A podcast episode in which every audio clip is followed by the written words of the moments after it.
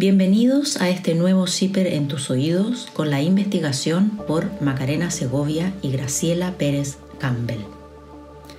Femicidios no bajan a pesar de reformas y políticas contra la violencia de género. 131 víctimas entre 2018 y 2020.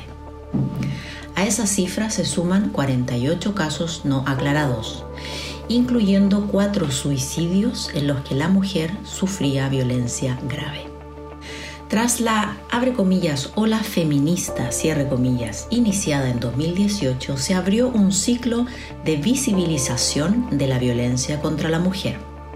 Se adoptaron nuevas políticas para frenarla y se amplió la tipificación del femicidio. A pesar de esto, los femicidios no han descendido y los tiempos para lograr justicia siguen siendo largos. CIPER analizó los casos de los años 2018 a 2020 y el estado de esas causas. De un total de 131 femicidios reconocidos por CERNAM EG, solo el 14,5% de los juicios está concluido y el 51% se encuentra en proceso. En el 27% de los casos los imputados se suicidaron, lo que originó el sobreseimiento. En 2020, en medio de la pandemia, se registraron 151 femicidios frustrados, el número más alto en los últimos ocho años. Muriel Mazuelos había vuelto al colegio y se preparaba para terminar sus estudios de enseñanza media en la, en la modalidad 2x1. La joven soñaba con estudiar maquillaje y todos los días pasaba a ver a su mamá, Olga Valenzuela, después de clases. El 30 de octubre de 2017 fue asesinada por Cristian Silva Vázquez, su pareja, con quien convivía en Puente Alto. Abre comillas. Tres años y cinco meses han pasado, cierre comillas, dice Olga, quien espera con ansias que este mes al fin se inicie el juicio por el femicidio de su hija. El caso de Muriel es el último en la lista de 32 mujeres víctimas de femicidio reconocidas por el Servicio Nacional de la Mujer, CERNAM-EG, en 2017.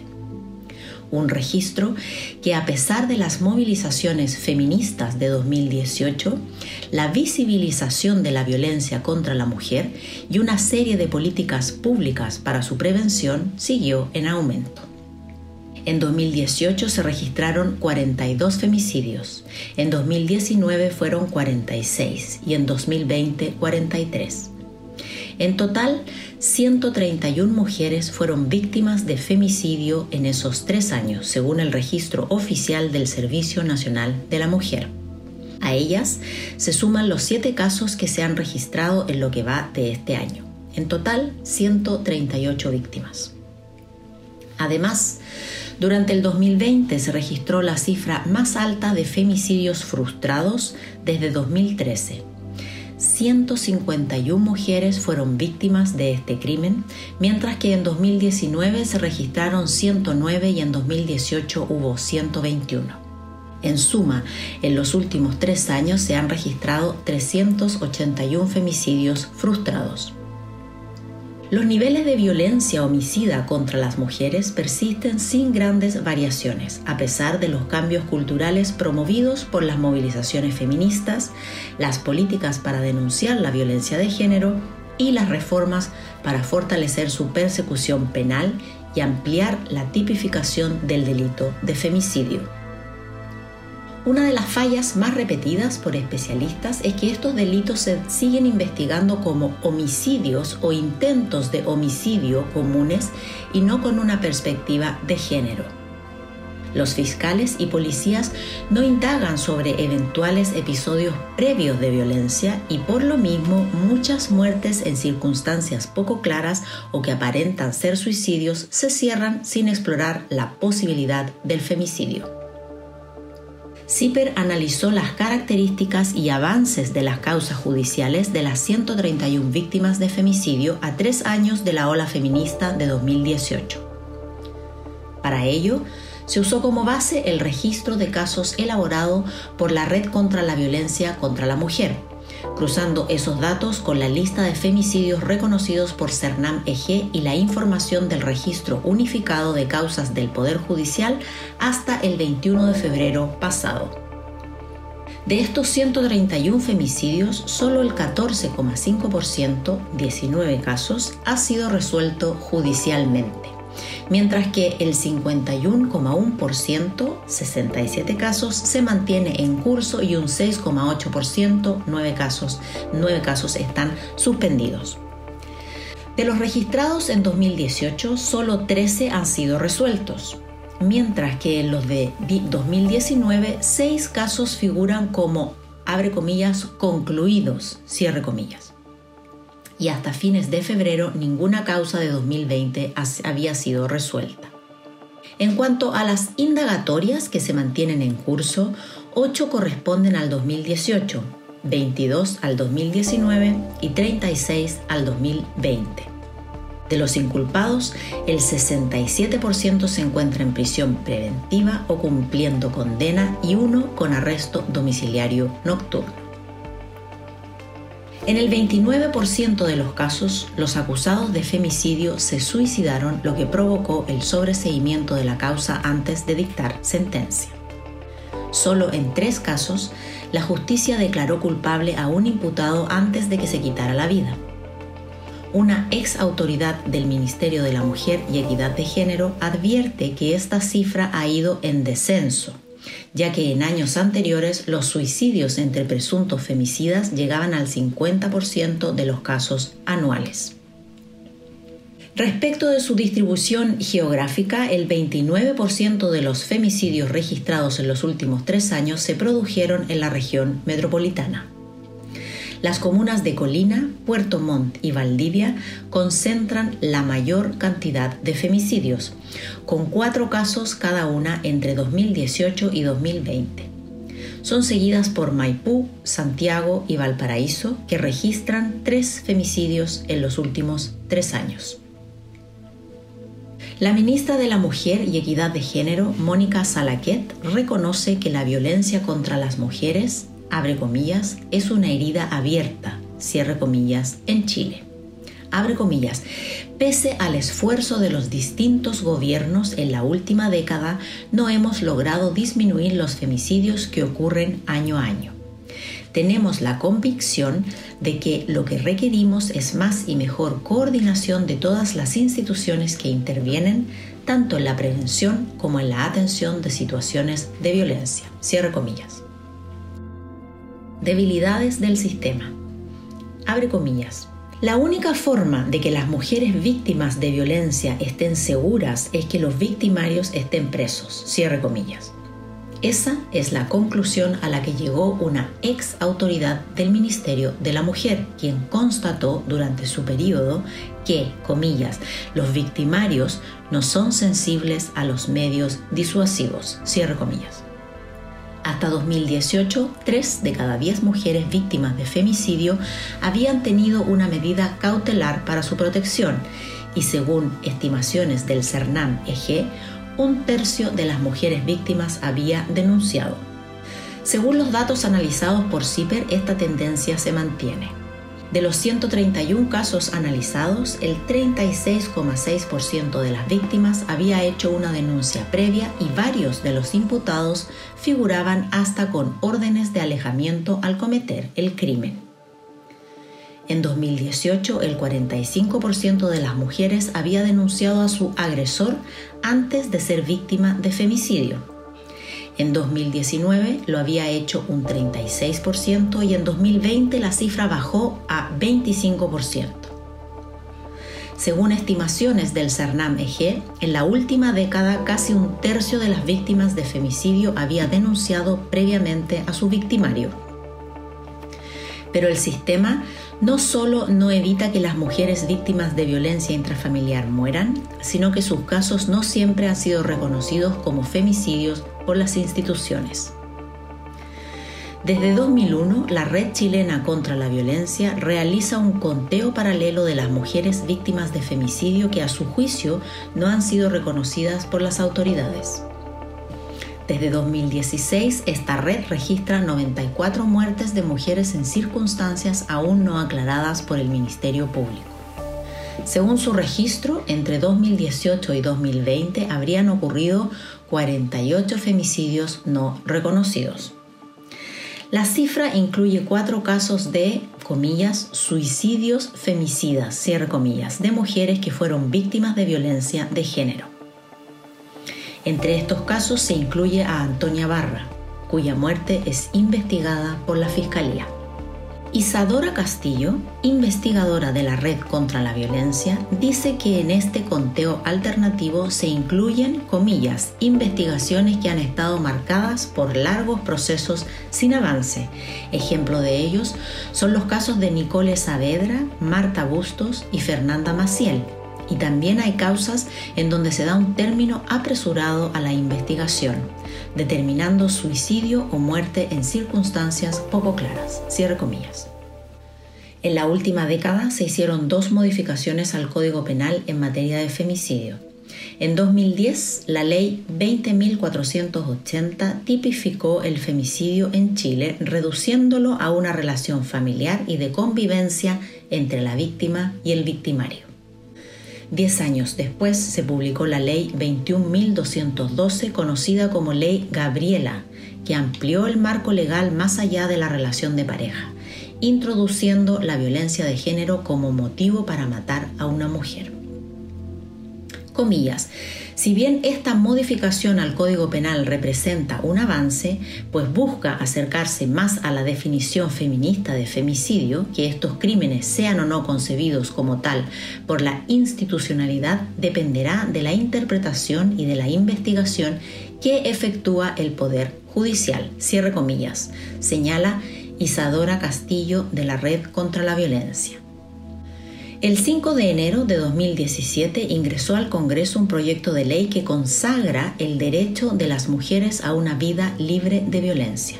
Boletín número 11077 raya 07. Y tiene como objetivo prevenir, sancionar y erradicar cualquier tipo de violencia contra la mujer y regular mecanismos de protección, justicia y atención a víctimas. La iniciativa fue aprobada por los diputados en enero de 2019 y por los senadores en junio del mismo año. Se aprobó transversalmente, salvo por las abstenciones de los senadores UDI Juan Antonio Coloma, Luz Eliana Ebensberger y Jacqueline van Rijsselberger, y del senador RN Rodrigo Galilea, quienes acusaron que imponía la comillas, ideología de género, cierre comillas. El proyecto está siendo revisado por la Comisión de Constitución junto a la Comisión Especial de la Mujer y la Igualdad de Género del Senado. La senadora Marcela Rabat, RN, integrante de la Comisión Especial de la Mujer y la Igualdad de Género, califica al proyecto como, comillas, determinante pues establece un nuevo marco para la prevención, sanción y erradicación de cualquier tipo de violencia. Creemos firmemente que la violencia de género se combate con prevención, con cambios culturales y si bien lo punitivo colabora, no puede estar por encima de otros puntos. Cierre comillas. Para la abogada especialista en femicidios del estudio AML Defensa Mujeres, Paloma Galás, Lillo, es importante que se avance en la instalación de una perspectiva de género integral en los distintos niveles del proceso judicial. Según la abogada, actualmente el proceso es, comillas, tremendamente revictimizante para las familias de las víctimas, personas cercanas e incluso la sociedad. La exposición de las familias es tremenda, debiendo escuchar, leer o vivenciar cuestionamientos, sesgos y prejuicios de género en contra de las mujeres y niñas que son víctimas. Cierre comillas. El proyecto de ley que crea el derecho a la protección y reparación integral de las víctimas de femicidio, iniciativa de la diputada Carol Cariola, es respaldado por la agrupación de familiares de víctimas de femicidio. Comillas, nosotros quedamos en un total desamparo después de que nuestras familias fueron víctimas, cierre comillas, asegura Julieta Riveros, vocera de la agrupación.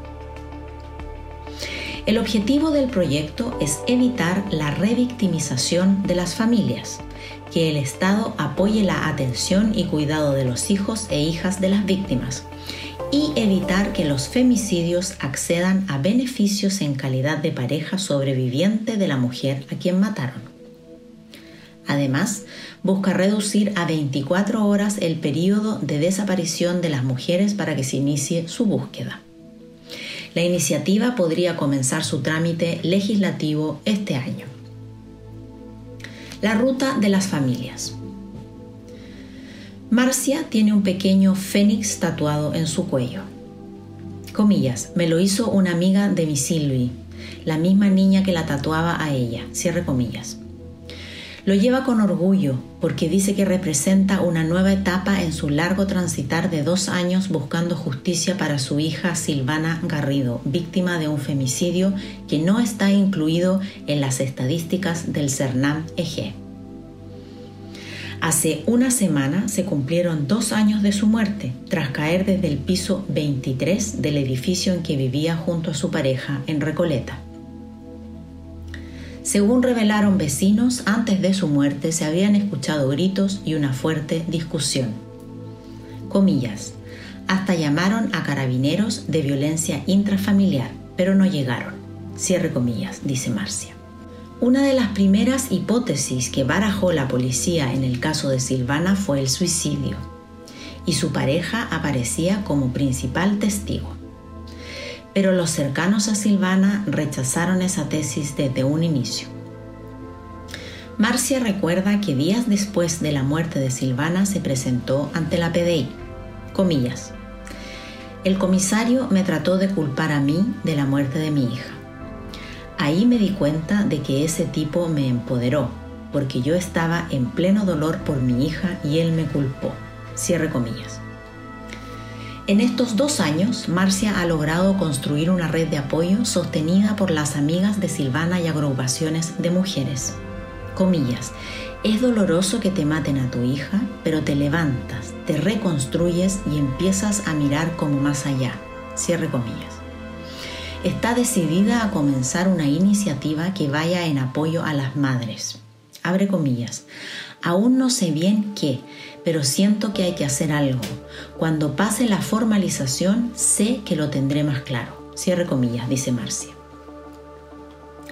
A pesar de la demora en la resolución del caso, Marcia Urdiles está tranquila y recalca la relevancia del trabajo que está realizando la fiscal Paula Rojas Richard.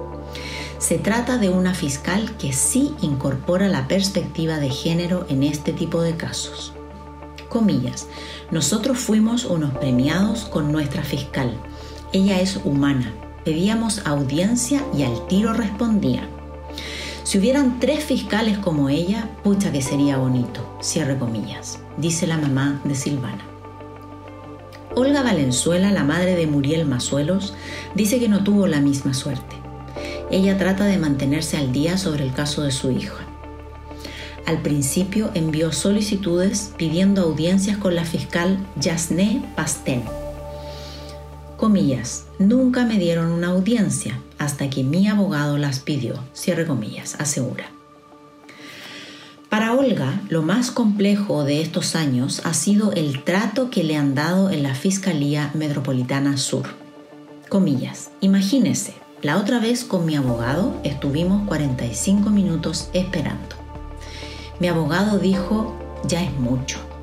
La fue a buscar y claro, la fiscal no estaba, cierre comillas. Dice que su última comunicación con la fiscal fue a fines de diciembre pasado, vía telefónica.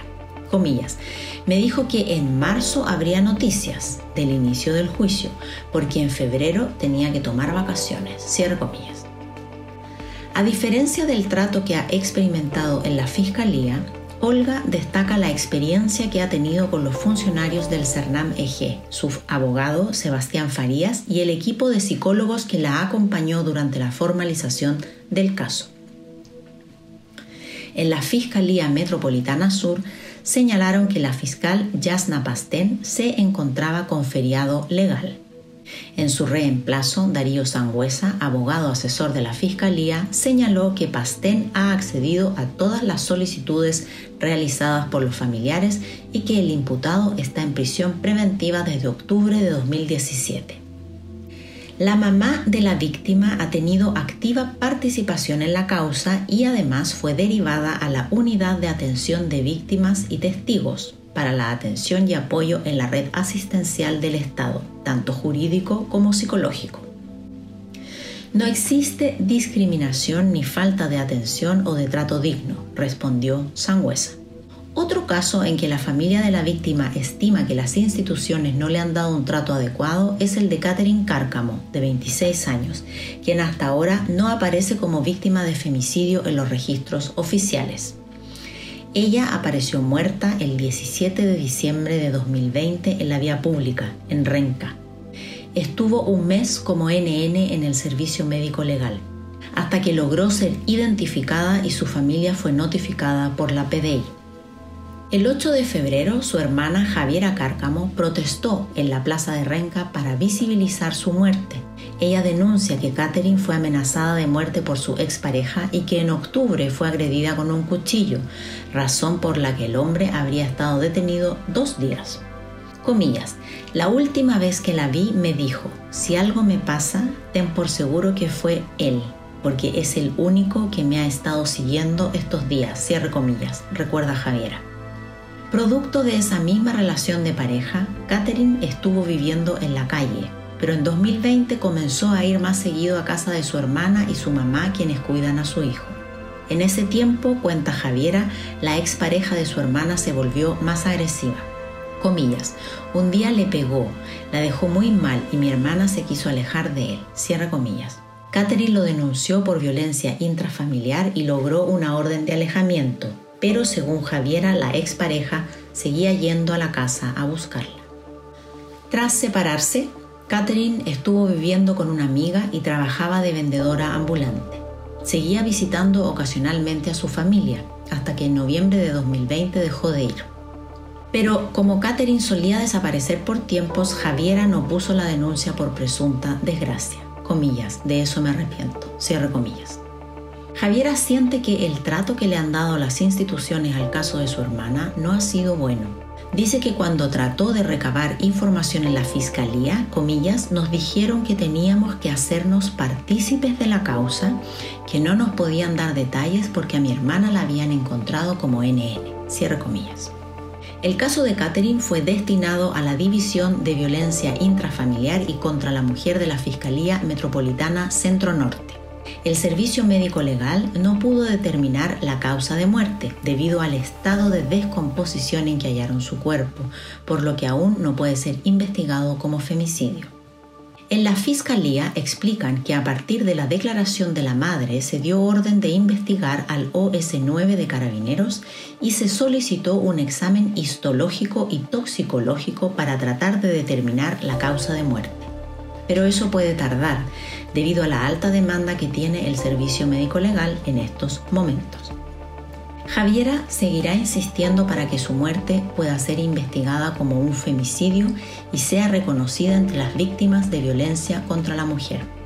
El conteo de mujeres víctimas de violencia que han terminado muertas no deja de avanzar. A portas de la conmemoración del 8 de marzo, Día de la Mujer Trabajadora, ya son siete las mujeres que han sido víctimas de femicidio en lo que va de 2021. Las familias de Ariana Bravo, Bartolita Paredes, Mariana Milla, Yorca González, Erlín Montaño, Estefanía Breve y Kimberly Ugalde recién inician un largo camino en busca de justicia. Gracias por escuchar este CIPER en tus oídos leemos las investigaciones de CIPER Chile para ti.